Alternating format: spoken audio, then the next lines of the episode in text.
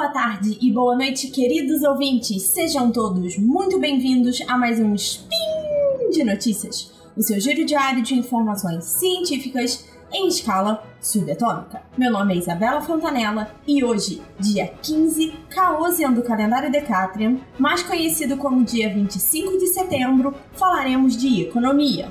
E no programa de hoje, vou falar de um paper que tenta responder a seguinte pergunta: É possível viver de day trading no Brasil? Roda a vinheta.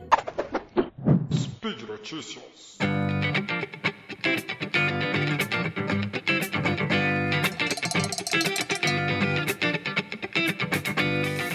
De eu efetivamente entrar no trabalho, eu vou explicar para os leigos o que é day trading e os termos que envolvem essas atividades que a gente vai acabar citando no paper, ok?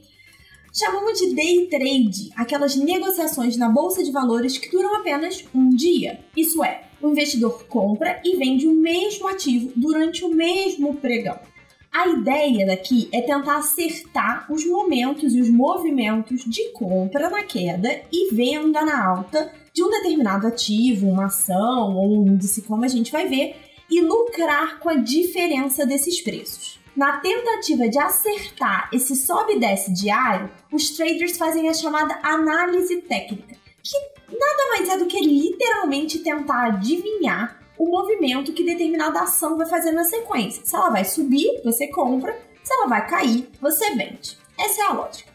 A maioria dos day traders, como são conhecidas as pessoas que fazem esse tipo de investimento, operam nos chamados mini contratos de índice de dólar. Isso é, eles acabam apostando na movimentação da bolsa como um todo, ao invés de uma ação específica, e por isso a gente chama de índice, e câmbio do dólar frente ao real. O mini índice nada mais é do que contratos diluídos, porque eles custam menos e implicam um pouco menos de risco. Há algum tempo a gente tem visto uma proliferação gigantesca de cursos e vídeos sobre day trade, vendendo a ideia de que essa é uma, uma atividade super lucrativa, que o investidor vai fazer seu horário e ter ganhos ilimitados. Eu quero dizer aqui que eu nem sei se eu devia chamar essa pessoa de investidora. Talvez seja melhor de especuladora. Mas tudo bem. Só para você ter uma ideia, entre 2016 e 2019, a busca pelo termo day trade nas, na internet, nos sites de busca,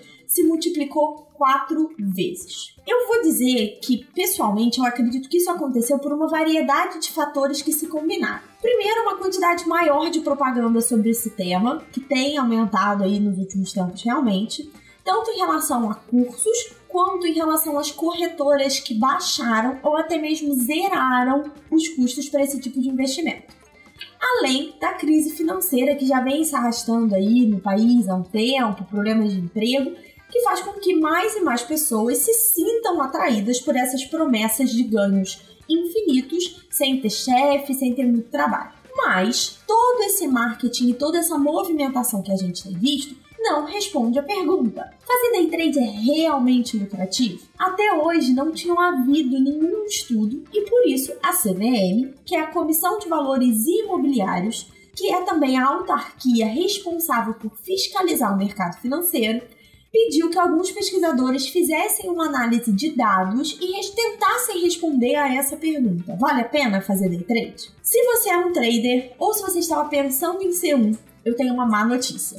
Um estudo mostrou que menos do que 10% dos traders entre 2013 e 2015 tiveram lucro e menos do que 1% ganhou mais ou o equivalente a um salário médio de 6 mil reais por mês. Isso significa que mais de 90% das pessoas que tentaram day trade nesse período ficaram no prejuízo e menos de 1% realmente conseguiu ganhar dinheiro. Mas vamos aos detalhes do paper. Os pesquisadores acabaram separando os resultados dos traders de mini contrato de índice, aquele que investe na bolsa, e de mini contrato de dólar. Mas como a maioria das pessoas acaba operando esses dois mini contratos ao mesmo tempo ou em dias intercalados, eu vou trazer só a parte dos dados mistos e quem tiver curiosidade nos outros, nas outras informações, pode conferir no post que eu vou deixar o link para o trabalho completo. Primeiro detalhe que eu queria chamar a atenção é: o curso, os cursos de day trade que a gente encontra pela internet vendem a ideia de que essa é uma habilidade. Isso é, que o investidor pode desenvolver ao longo do tempo conforme ele vai ganhando mais experiência. Então, a ideia é que ele deve continuar insistindo e continuar aprendendo para ter resultados positivos.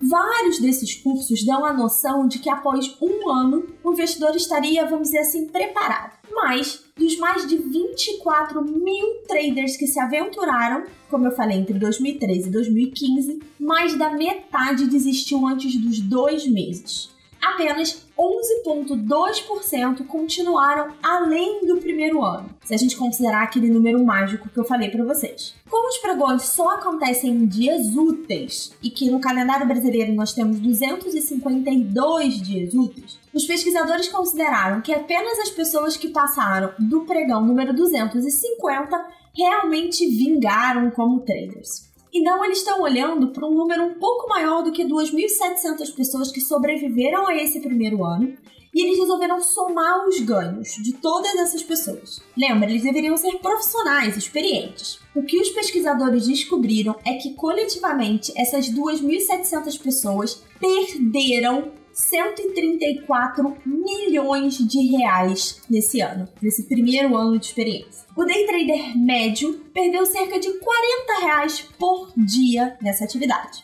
E ao contrário do que prometiam os cursos e vídeos do YouTube, eles não ficaram melhores depois do primeiro ano. Na verdade, ficaram até um pouco piores. Uma explicação proposta para essa queda de rendimento é a ideia de que, conforme os traders vão perdendo dinheiro, eles acabam fazendo apostas maiores e mais arriscadas para tentar compensar essas perdas, o que faz com que eles só percam ainda mais.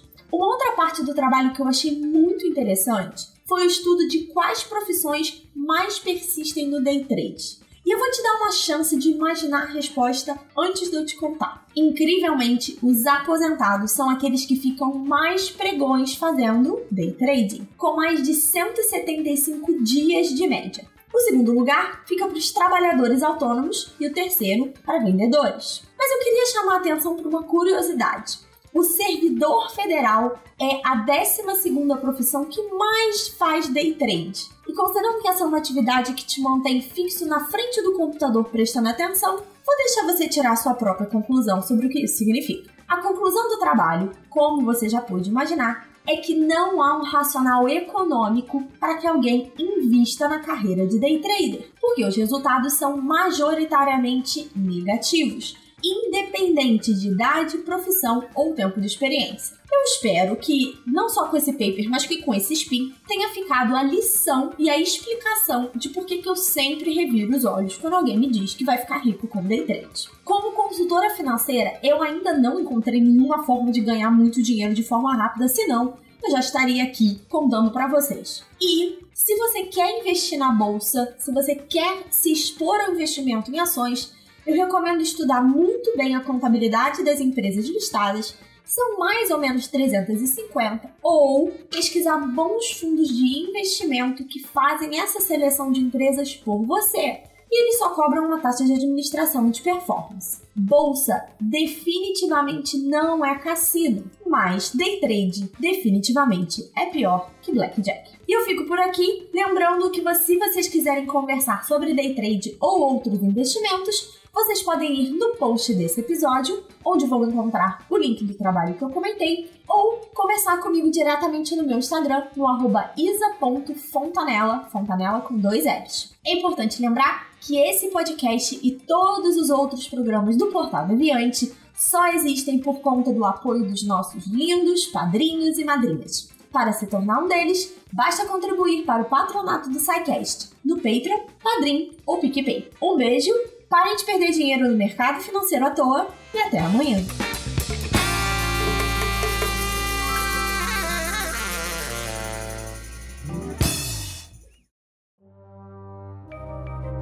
Este programa foi produzido por Mentes Deviantes. deviante.com.br.